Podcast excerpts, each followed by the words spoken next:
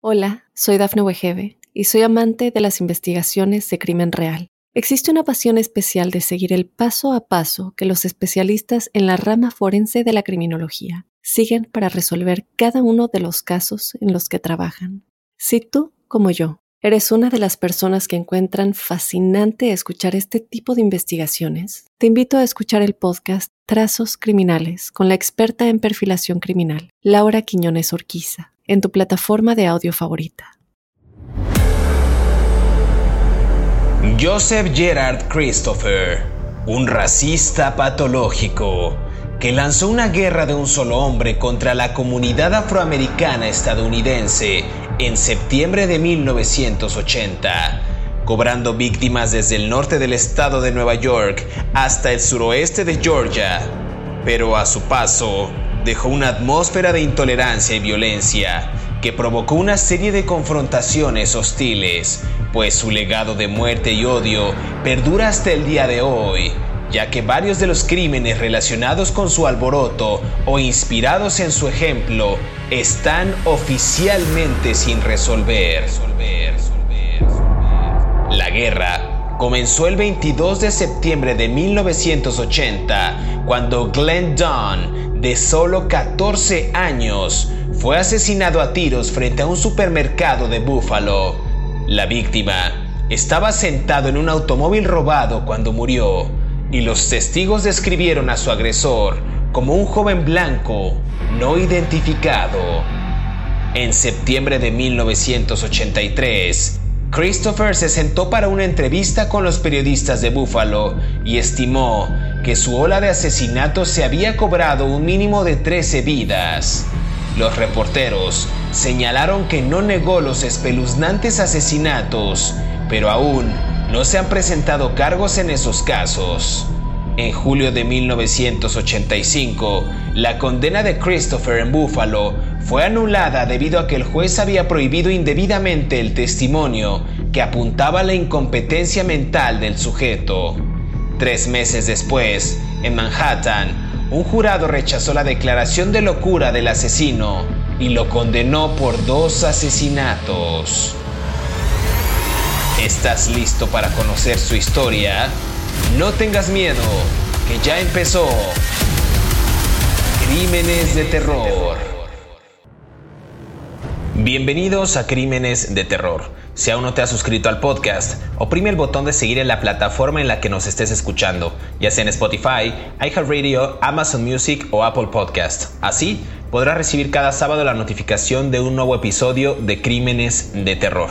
En esta ocasión en el podcast hablaremos de Joseph Christopher, también conocido como el asesino del calibre 22. Fue un asesino en serie esquizofrénico estadounidense que asesinó al menos a 11 hombres afroamericanos y un hispano durante un lapso de 5 meses entre 1980 y 1981. Este sujeto, Joseph Christopher, actuó en Buffalo y comunidades cercanas en el estado de Nueva York, luego se mudó a Manhattan eh, igual en la ciudad de Nueva York, y antes de regresar a su área original de actividad, eh, pues cometió todos estos crímenes. Al principio se le consideró que eran dos asesinos por separado, dos, dos sujetos, pero debido al modus operandi, pero no, se trataba solamente de uno y se trataba justo de Joseph Christopher. Un caso realmente interesante eh, que abordaremos el día de hoy en Crímenes de Terror. Y bueno, para entrar en detalle y comenzar a hablar de este asesino, quiero darle la más cordial bienvenida a mi colega David Orantes, quien semana a semana nos brinda estos detalles puntuales de los asesinos seriales. ¿Qué tal David? ¿Cómo estás? Eh, pues qué te digo, vamos a hablar por primera vez de un asesino en serie que fue... Mm, motivado por cosas que no tenían que ver con el sexo, ni con el poder, ni con el dinero, ni con el ego, simplemente por el racismo. Y yo creo que es importante traer este tipo de asesinos en serie a la mesa, a la conversación, para un poco reflexionar sobre el tipo de mm, patologías en las que todos podemos caer simplemente porque alguien no nos cae bien, ¿no? Es normal tener prejuicios de alguna manera, no debería ser así, pero es normal, todos los tenemos por nuestra educación o por lo que sea, eh, y, pero este tipo llevó sus prejuicios muchísimo más lejos, ¿no? Como tú bien decías, en una persona enferma emocionalmente, y pues su objetivo fue emprender una guerra contra la comunidad afroamericana de, de Buffalo, Nueva York, ¿no? Que por cierto, no es una zona donde se viva el racismo de manera común, ¿no? Pero bueno, este es, me parece muy interesante además hablar de este señor, porque pues no hay, no hay este, elementos racistas en su vida, pues, ¿no? En su familia, no, no hay nada de eso, ¿no? Y Buffalo, Nueva York, pues ya es una ciudad más o menos liberal en la frontera con Canadá, ¿no? Totalmente. Mira, si te parece, eh, vamos a hablar sobre la vida temprana de Joseph Gerard Christopher.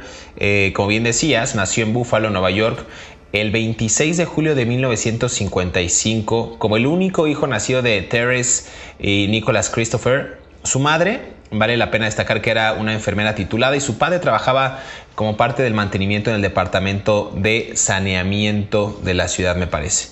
Era, dicen, eh, el, el padre era un cazador y un amante de la naturaleza que le enseñó justamente a Joseph cómo disparar y manejar armas a una edad muy temprana. Digamos que este sujeto, dicen algunos eh, archivos y algunos medios de comunicación, que era un apasionado por el, pues por el disparo, por las armas al aire libre, pero también dicen que por ahí excedía todos sus otros intereses de los que hablaremos en este episodio. Hablan también, eh, David, que se inscribió en el programa de mecánica automotriz de la Burger Vocational High School en el 71 y fue un recordado como un estudiante tranquilo que hizo bien sus cursos de taller antes de abandonar a principios del 74 la escuela.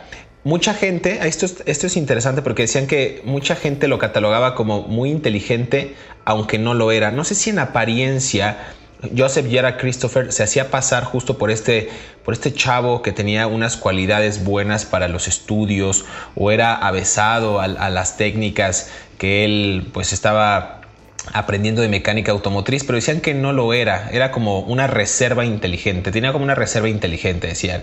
Por ahí dicen que también tuvo algunos otros trabajos, David, como encargado de mantenimiento en Canisius College, eh, inclusive donde comparte el turno de medianoche con un compañero de trabajo, pero es despedido. Digamos que en apariencia tenía una vida normal, una vida con estudios, con algunos trabajos, me parece que de clase media, quizás media baja, como podría ser en esa zona de Búfalo, pero algo trastoca ahí pues parte de su infancia que lo, que lo va perturbando y lo va generando también esta esquizofrenia. Híjole, yo para no variar no estoy de acuerdo contigo. Yo creo que sí era muy inteligente. Lo que pasa es que tenemos tendemos a pensar que las personas inteligentes son las que saben muchas cosas de los libros o de la historia o que adquieren conocimientos a través de la academia, ¿no? De una formación académica. Y yo creo que la inteligencia es una capacidad de aprender conocimientos y herramientas que nos permitan enfrentarnos a la vida de manera, ah, mm, de manera eficiente, pues, ¿no? Sin embargo, por alguna razón, tal vez por su patología de esquizofrenia, este hombre no estaba bien adaptado a su a su entorno, ¿no? Eh, yo creo que todos somos de alguna medida inteligentes, aunque otros nos hagan pensar lo contrario. Simplemente no hemos desarrollado las capacidades. Pero bueno, eso es una. Yo no soy neurólogo, ni biólogo, ni neuropsiquiatra, ni nada de eso, como para andar diciendo estas cosas. Pero es mi percepción, pues, ¿no? Entonces, bueno, empecemos por ahí. Luego, si tú eres cazador en una zona como Buffalo, New York, como el padre de, de este muchacho lo impulsó tú necesitas un gran conocimiento y una inteligencia, entre comillas, para saber leer eh, la, vida en el bosque. O sea, no es tan fácil como que tú te metes en la espesura de un bosque de robles de, del estado de Nueva York y para dónde es el norte. O sea, no, es, no hay nadie a quien le puedas preguntar. No, disculpe, señor oso, por aquí salgo derecho a la carretera. O sea, no es así. Este, ni, ni al búfalo que anda pasando, ¿no? O al alce, ¿no? Eh, entonces necesitas una inteligencia para resolver esas cosas. Y yo creo Fíjate nada más lo que, lo que yo conecto. Yo creo que esa inteligencia alrededor de la cacería lo predispuso, valga la redundancia y con todo respeto lo que voy a decir, a la cacería de las personas que emprendió después. ¿no? Estamos hablando de un muchacho que tuvo entrenamiento como cazador por parte de su papá. Eh, ¿Cuál es la herramienta principal de un cazador? No darse a notar y este muchacho no se dio a notar durante mucho tiempo, salvo algunas personas que lo vieran. Bueno, entonces empezamos por ahí. Luego, hay un antecedente de que él mismo se quiso meter a un hospital psiquiátrico. ¿no? En Búfalo, él sabía que tenía un problema emocional, él se reconocía con algún tipo de deficiencia emocional, no voy a decir mental, deficiencia emocional. Y lo mandaron al demonio, no lo, aceptaron. Le dijeron las enfermeras y los doctores de un hospital que no me acuerdo cómo se llama, creo que el Buffalo Psychiatric Center, en, en, septiembre de 1980, si mal no recuerdo, que le dijeron que, que no, que estaba bien, que no le iba a pasar nada. Eh, y que él tampoco era un daño para sí mismo ni tampoco representaba un peligro para otras personas. Esto fue en septiembre de 1980, 14 días después, en alguna parte de, septiembre 22 más o menos, septiembre 21, empezó a planear cómo matar personas. Otra vez, vuelvo y repito, soy el hámster que da vueltitas en su ruedita.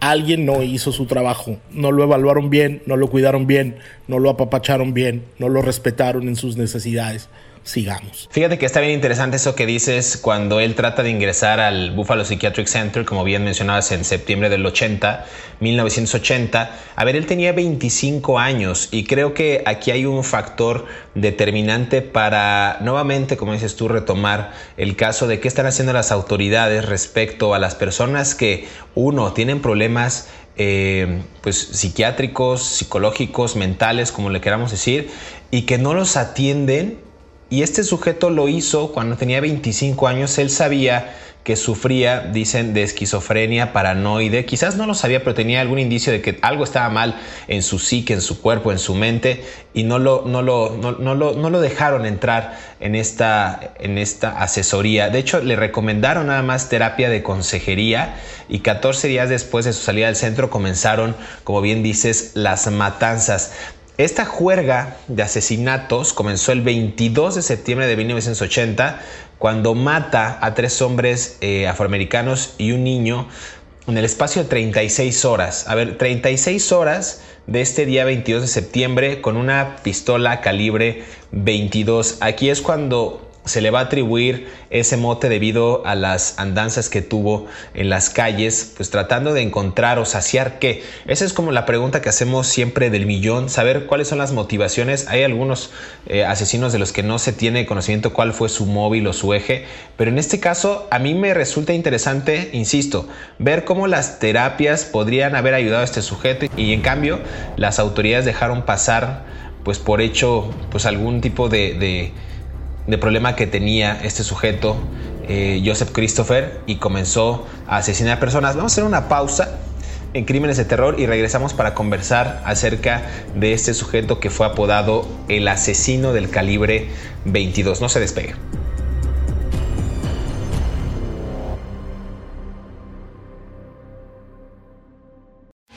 Estos son 5 datos perturbadores de Joseph Gerard Christopher. Número 1. Joseph Gerard Christopher sufría de esquizofrenia paranoide. Buscó ayuda después de notar que su salud mental decaía en 1978.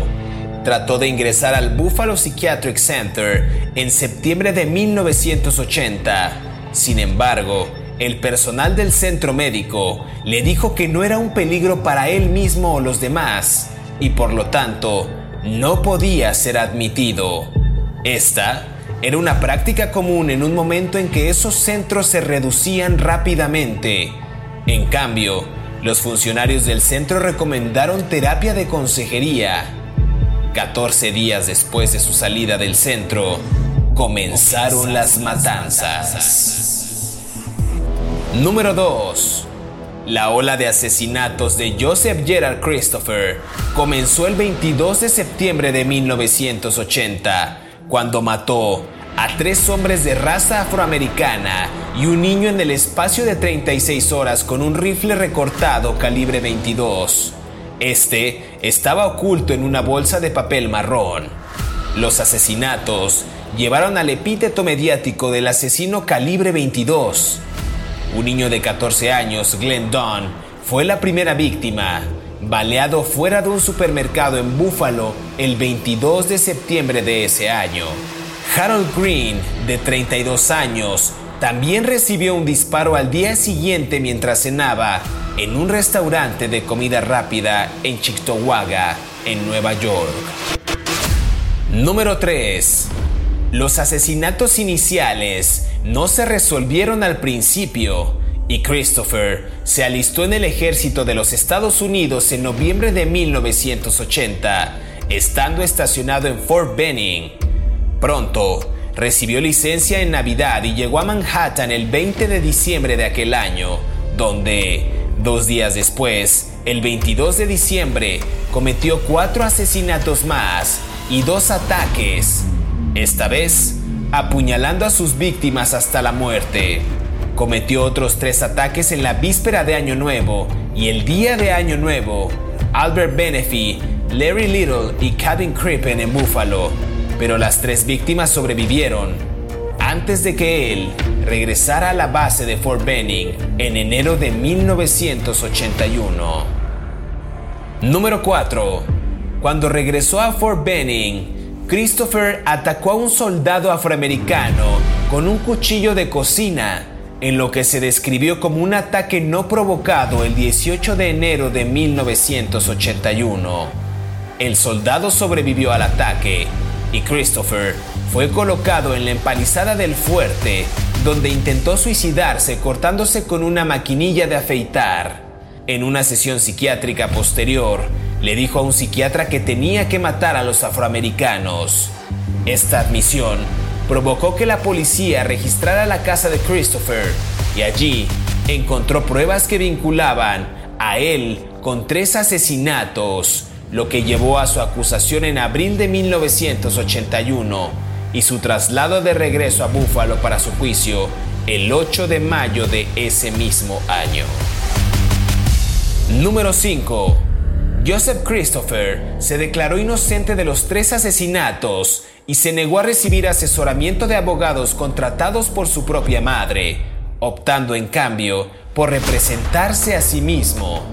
Posteriormente, fue declarado culpable y sentenciado a 60 años de prisión, pero esta decisión fue anulada porque el juez de primera instancia había prohibido a la defensa presentar un testimonio psiquiátrico experto sobre la capacidad de Christopher para ser juzgado. Sigue escuchando la historia de este asesino aquí en Crímenes de Terror. Regresamos a Crímenes de Terror, estamos conversando acerca de Joseph Christopher, mejor conocido como el asesino del calibre 22. Ya decíamos antes de irnos a esta primera pausa que este sujeto quizás con la asesoría adecuada, con la ayuda a tiempo oportuna, eh, por parte de las autoridades y de los doctores del Buffalo Psychiatric Center. No estamos culpando directamente al centro, pero quizás Sí, porque no lo, no lo turnaron o no le dieron esa asesoría, solamente le recomendaron terapia de consejería y 14 días después este sujeto ya estaba asesinando en un espacio de 36 horas a tres hombres afroamericanos y un niño con una pistola calibre 22 recortada Ruger de un rifle semiautomático 10-22. ¿Cómo ves David este caso? Está poniéndose interesante. Me voy a pelear contigo en este momento precisamente. Venga. Si era pistola no era rifle. Dice aquí, a mí, me, a mí me parece aquí Bridget 1022 y dice rifle semiautomático. Claro, pero si era pistola no era rifle. Las pistolas son una cosa, los rifles son otra cosa. Este, ¿cómo se ve que nunca has salido a cacería con tu papá? No. No, este, no, yo tampoco. Este, no, a ver, el, el, el Ruger es un, eh, es que es importante, parece una tontería, pero es que es importante. El Ruger 1022 es un rifle de cacería que se usa de manera muy común. Es un tipo de arma larga que se usa para matar presas grandes, o sea, búfalos grandotes, alces grandes, osos grandes, o sea, no es un tipo de, de rifle con el que vas y matas unas palomas o un pato. No es una escopeta, ¿no? Es la escopeta sirve porque son muchos perdigones que salen como abanico, es una explosión, como una especie de lluvia de perdigones y le das a los patos. Un, un, alce se muere de la risa cuando le disparas con una escopeta de perdigones, pero un rifle calibre 22 es muchísimo más mortífero. Ahora, hay un elemento aquí que tiene que ver con la inteligencia de este muchacho y que no lo, que tú lo dijiste y no te diste cuenta. Este, ¿ves por qué se enoja uno? Este, yo parezco Grumpy, el de, el de Blancanieves.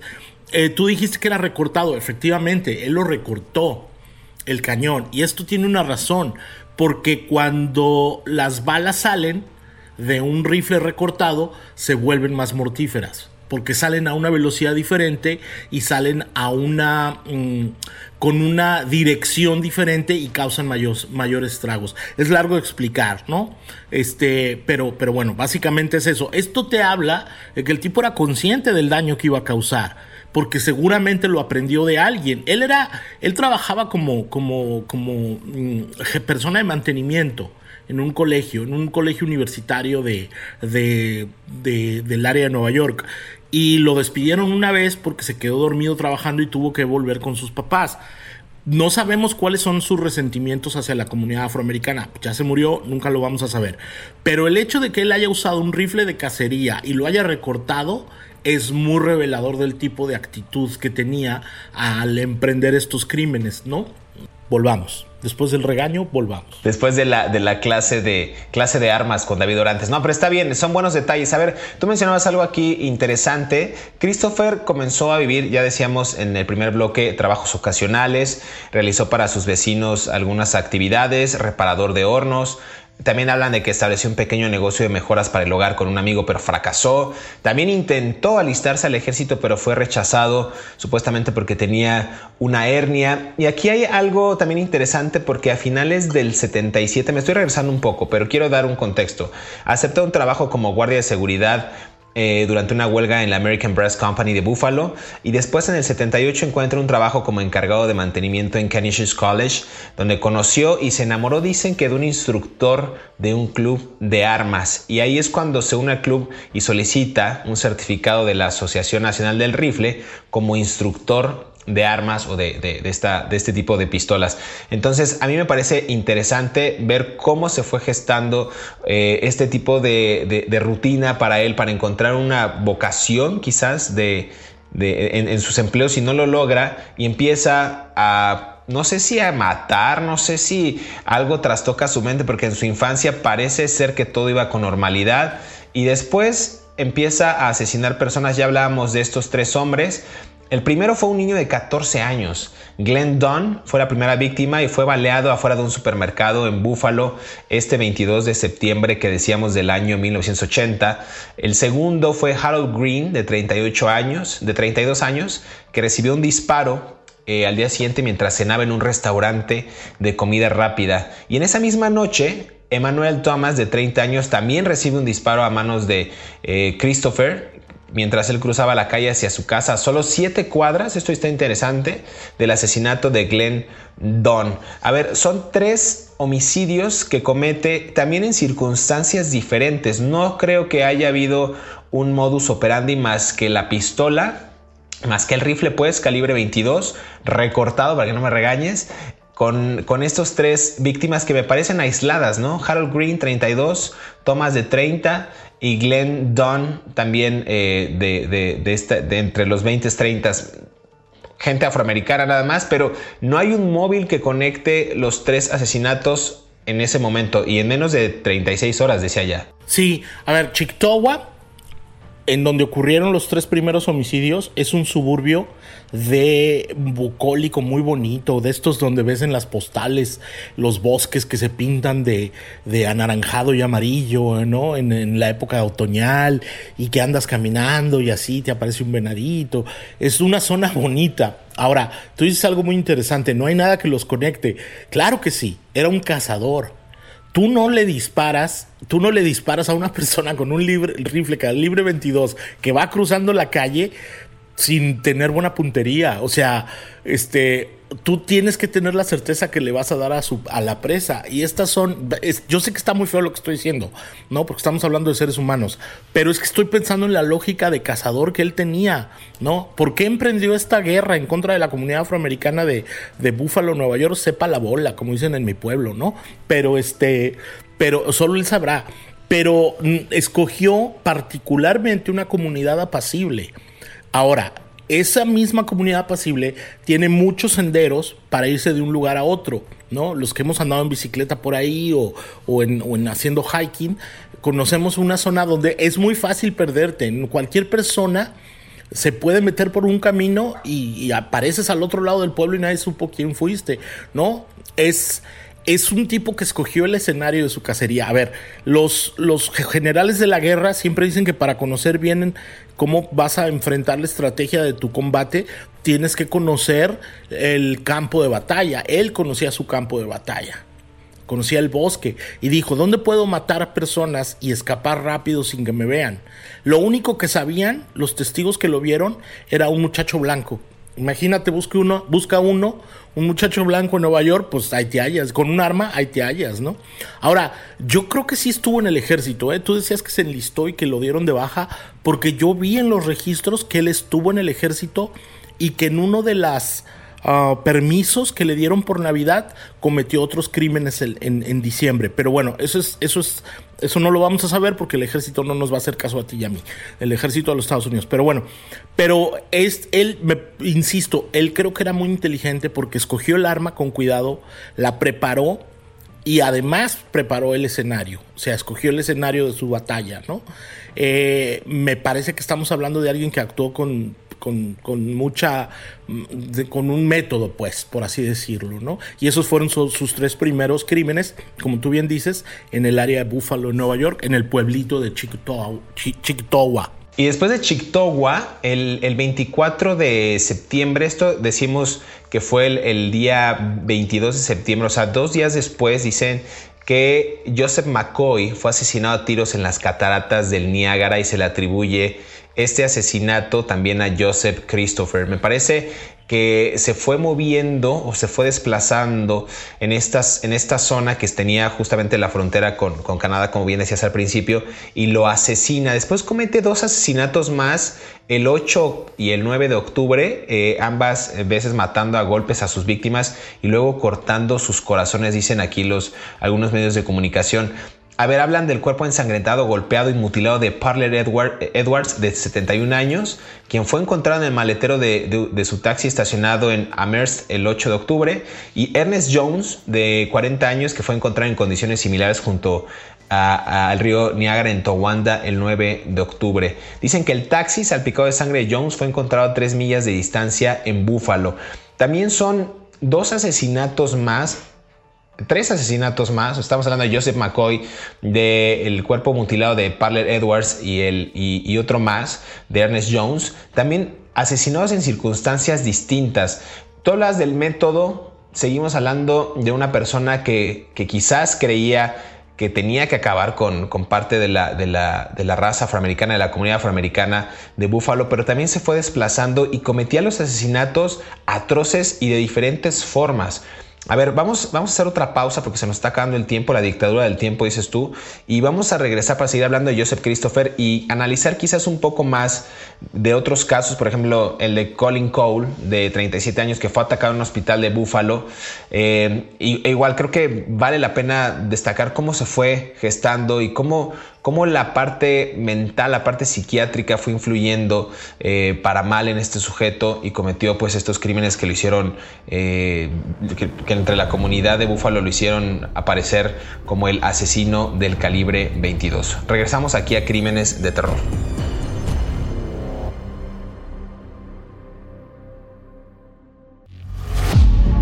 Mientras estaba encarcelado en el centro correccional de Attica, Christopher afirmó que cometió 13 asesinatos. Sin embargo, murió en prisión debido a una forma rara de cáncer de mama masculino el 1 de marzo de 1993, a la edad de 37 años. El programa de televisión de la cadena de cable Discovery Channel, The FBI Files, emitió por primera vez su investigación sobre Joseph Christopher el 9 de mayo de 2000 titulada El asesino del calibre 22. Sigue escuchando la historia de este asesino aquí en Crímenes de Terror. Regresamos a Crímenes de Terror, el último bloque. Estamos conversando acerca de Joseph Christopher, mejor conocido como el asesino del calibre 22. Nada más para hacer una recapitulación rápida, hablamos que la ola asesinatos de Christopher comenzó el 22 de septiembre de 1980. Este rifle semiautomático de calibre 22 mata primero a tres eh, hombres, incluido eh, tres, tres, varones, incluido un niño de 14 años, en un espacio de 36 horas en este pueblito eh, tan pintoresco que decías tú, David, de Chictagua, en, Nueva York. Eh, después, dos asesinatos más el 8 y 9 de octubre de, una persona de 71 años, otro de 40. Eh, por ahí eh, a uno lo dejó en condiciones pues bastante deplorables en el maletero de su taxi. Y después este asesinato de Colin Cole, de 37 años, que fue atacado en un hospital de Buffalo el 10 de octubre de ese mismo año. Eh, hablaban de un hombre blanco que coincidía con la descripción del asesinato del asesino del calibre 22 que trató de estrangularlo hasta matarlo. Eh, este sujeto Cole dijo que el hombre le, gruñó o le dijo pues, una frase bastante fuerte, bastante eh, emblemática que lamentablemente se sigue repitiendo en muchos de estos crímenes de odio, crímenes raciales en Estados Unidos. Me parece que ahí fue salvado este sujeto por la llegada de una enfermera y aunque se le había hecho un daño severo en la garganta, pues sobrevivió al ataque. Un caso emblemático que hablaba justo de este odio hacia la, la comunidad afroamericana, David. Sí, él le grita, le grita odio a los... y usa la palabra N que no podemos decir. ¿No? En inglés, que es muy denigrante de los de, de, la comunidad afroamericana. Y yo creo que eso, yo creo que esa, ese primer grito que le dice a una víctima permitió a las autoridades un poco después entender las motivaciones de este hombre y investigarlo. Mm, este hombre sobrevivió, no murió, y eh, fue fundamental su testimonio para poder hacer un retrato hablado del muchacho blanco que andaba matando afroamericanos por el norte de Nueva York, del estado de Nueva York. Mm, tendemos a pensar que Nueva York es una ciudad, ¿no? Nada más, y esa ciudad nada más está al sur del, estado, en la costa atlántica, eh, cuando en realidad Nueva York es un estado muy grande con muchas um, ciudades pequeñitas y es un estado muy liberal, ¿no? Entonces un ataque de este nivel hacia la comunidad afroamericana debió haber sido realmente escandaloso. Además, solo motivado por, por me caes gordo, ¿no? Por el eres diferente a mí y te quiero matar. O sea, a mí hay un montón de gente que me cae gorda y, no los quiero matar, ¿no? Este, pero, pero las motivaciones de, bueno, algunos, pero no los voy a matar. Este, las motivaciones de este señor eran simplemente raciales por alguna razón que nunca vamos a poder saber, ¿no? Tú mencionabas algo eh, al principio que decías que sí se alistó al ejército eh, eh, este sujeto, Joseph Christopher. aquí checando y consultando algunas páginas, dicen que, que sí, que se alistó en, me parece que en noviembre, pero quizás, a ver, esto me parece una trampa, como queriendo truquear al sistema. Yo creo que él se quería alistar al ejército quizás por este fuero por esta protección que te da el pertenecer a las fuerzas castrenses, en, este caso en Fort Benning. Eh, me parece que quiere alistarse, recibe licencia en Navidad y llega a Manhattan el 20 de diciembre y el 22, es decir, dos días después, comienza a asesinar otra vez y mata a cuatro personas y trata de ejecutar dos ataques más, apuñalando a sus víctimas hasta la muerte. Por ahí hablan de John Adams, de 25 años, que fue apuñalado alrededor de las 11.30 de este 22 de diciembre del año 1980. Sobrevive. Ivan Frazier, de 32 años, que fue atacado, eh, me parece que unas dos horas después. Eh, y, sufriendo heridas leves, trata de, sobrevivir a este ataque y lo logra. Luis Rodríguez, un, un hispano de 19 años, que fue el primer asesinato del día alrededor de las 3.30 de la tarde, que fue apuñalado, igual hasta la muerte, y a las 6.50 eh, Anton Davis, de 30 años, que fue asesinado a puñaladas también. Entonces, a ver, es una serie de asesinatos ya en, una, en un afán quizás terrible de acabar con, con la vida de estos sujetos, con una motivación eh, aparentemente disparo, que no tiene sentido, que no, que, no obedece a algún tipo de modus operandi, pero sí obedece a un tipo de modus operandi. Decías tú claramente que en el intento de asesinato de Colin Cole de 37 años le grita esta frase de odio a los y ejecuta o, pronuncia la palabra eh, con la letra N, que no vamos a decir, Y lo, y lo, hace, es decir, una serie de asesinatos bastante turbios, intentos de asesinatos bastante turbios, ya en un odio desencadenado por la comunidad afroamericana. Me parece que el último es cuando regresa a Buffalo y apuñala fatalmente a otro hombre afroamericano de nombre Roger Adams, de 31 años, eh, y a Wendell Barnes, de 26 años, en Rochester, igual el 30 de diciembre. A ver, no sé tú qué opinas, David, pero este sujeto ya estaba fuera de sí, ya estaba quizás en una especie, pues ya pues necesitaba más bien un tratamiento eh, para tratar su, su problema mental, psicológico, psiquiátrico y sigue asesinando personas a diestra y siniestra. Sí, a ver, hay algo muy importante. Él, él se da de alta en las fuerzas castrenses, como tú dices, eh, y, lo, reciben en el ejército, en, el US Army, como se dice en inglés, y entra a Fort Benning. Fort Benning es una base que está, si mal no recuerdo, en la frontera entre Alabama y Georgia. Es un lugar muy famoso. Quiero que notes cómo él después de que se hace soldado al Fort Benning, él empieza a matar a los afroamericanos con cuchillos. Se les acerca y los mata con cuchillos, cambiando el ataque con el rifle 22. Y te voy a explicar por qué lo hace, creo yo porque recibió entrenamiento en peleas de combate en el ejército. Cuando tú entras como soldado al ejército de los Estados Unidos en cualquier división, el entrenamiento básico de seis meses, una de las partes muy importantes que te despiertan a las 4 de la mañana los desgraciados, es este, y a las 7 ya te tienen haciendo tonterías, es, es este, el entrenamiento en combate cuerpo a cuerpo. Y ese incluye un enfrentamiento con cuchillos y usar un cuchillo por si un día estás en una situación de guerra. No es tan casual que él se haya metido al ejército. Él se veía a sí mismo como una especie de soldado de algún tipo de guerra y quería llevarla más allá de sus ideologías, ¿no? Tan es así que atacó a un compañero en, la base. Pero él cambia el método de asesinatos por los, el rifle calibre 22 con cuchillos, porque ya tenía el entrenamiento en el ejército. Y si tú te fijas, pasaron seis meses de que cometió los primeros asesinatos en Búfalo, recibió su entrenamiento y dijo, de aquí soy.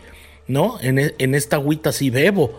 Es, la, es el, el, mismo ejército lo entrenó para matar personas y lo usó en las calles contra la comunidad afroamericana y luego lo intentó usar con uno de sus compañeros en el mismo, en Fort Benning, ¿no? La base de esta del ejército de Estados Unidos. El 18 de enero de 1981, justamente, intenta atacar a un compañero soldado de, afroamericano en Fort Benning y es cuando finalmente es arrestado. Pero a ver, más tarde intenta suicidarse él con una navaja y reveló durante una sesión psiquiátrica que tuvo, él decía, tuve que matar personas afroamericanas, diciéndolo de una forma eh, peyorativa, pero decía, tuve que matarlos. Entonces, esa admisión de culpabilidad lo llevó, eh, llevó a las autoridades a registrar su antigua residencia cerca de, esta misma área en Búfalo, donde se encontraban, a ver, entre otras cosas, eh, cantidades eh, inimaginables de estas municiones calibre 22, un, el, rifle que hablábamos 10-22 recortado, y me parece que en abril del 81, es decir, algunos meses después, fue acusado de cargos pues haber cometido este tipo de, asesinatos con calibre 22 más los apuñalamientos ocurridos en Búfalo hasta el 29 de diciembre y el primero de enero. Fue acusado de dos de los ataques con cuchillos atribuidos al Midtown Slayer que también le decían Slasher eh, y el 8 de mayo lo llevaron de regreso a Búfalo para su juicio. De alguna manera tenía que caer este sujeto no eh, y lo hace de una forma eh, pues bastante, quiero decir yo, tonta sin faltar al respeto a las víctimas, pero a ver, estaba asesinando a gente en la calle diestra y siniestra, después ingresa al ejército, yo digo en mi teoría que tratando de salvarse de, de esta de este juicio que fuera buscado por las autoridades, pero comete un intento de asesinato al interior de Fort Benning. Quizás pues era parte de esta ironía terminar pues dentro del mismo ejército para ser juzgado por las autoridades tras haber cometido esta serie de asesinatos, David? Pues yo creo que se confió, ¿no? O sea, cuando tú matas a 12 personas y nadie te agarra, dices, pues me echo un tercero, ¿no? Ya sé, ya voy. Eh, matas un décimo tercero. Y bueno, desafortunadamente, pues era un compañero del ejército, las bases están muy resguardadas, aunque pasan muchas cosas todavía, pero bueno, no voy a hablar de eso porque luego ya ves me meto en problemas y ya, lo detuvieron, le hicieron su juicio y lo condenaron a 60 años de cárcel hasta que murió en una prisión de Ática, la famosa prisión de Ática en Nueva York, donde murió de cáncer a los 37 años en 1993 y espero de todo corazón que nunca lo hayan puesto en una celda junto con otros prisioneros afroamericanos porque debió de haber sido horrible. Me imagino que sí, admitió él ante la prensa ser responsable de al menos 13 de los 17 ataques, incluyendo eh, implícitamente la lista de los asesinatos de los taxistas, aunque nunca lo negó eh, ni, lo, ni lo confesó pues, de manera definitiva. Eh, interesante el caso, David, en este episodio de Crímenes de Terror. Me pareció bueno ver cómo nuevamente el factor psiquiátrico, mental, la parte de la psique influye en este tipo de, asesinos para que cometan estos crímenes sin que el Estado o, las instituciones de salud les provean una atención adecuada, quizás para prevenir este tipo de casos, este tipo de historias. ¿Algo más que quieras agregar, David, en este episodio de Crímenes de Terror? No, nada porque me corre, correteas y no me dejas hablar. Pues es hora de despedirnos, pero queremos agradecer a todos aquellos que cada sábado sintonizan un nuevo episodio de Crímenes de Terror. Recuerden que estamos leyendo sus comentarios a través de las redes sociales de Mundo Now y a través de nuestras cuentas personales. No olviden activar el botón de seguir en la plataforma en la que nos estén escuchando, justo para que les llegue la notificación del próximo episodio y sean los primeros en disfrutar de estas aterradoras historias. Hasta pronto, nos escuchamos en el próximo episodio de Crímenes de Terror.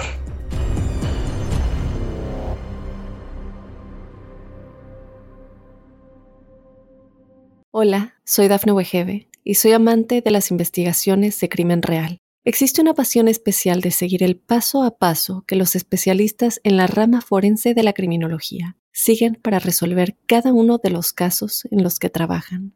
Si tú, como yo, eres una de las personas que encuentran fascinante escuchar este tipo de investigaciones, te invito a escuchar el podcast Trazos Criminales con la experta en perfilación criminal, Laura Quiñones Orquiza en tu plataforma de audio favorita.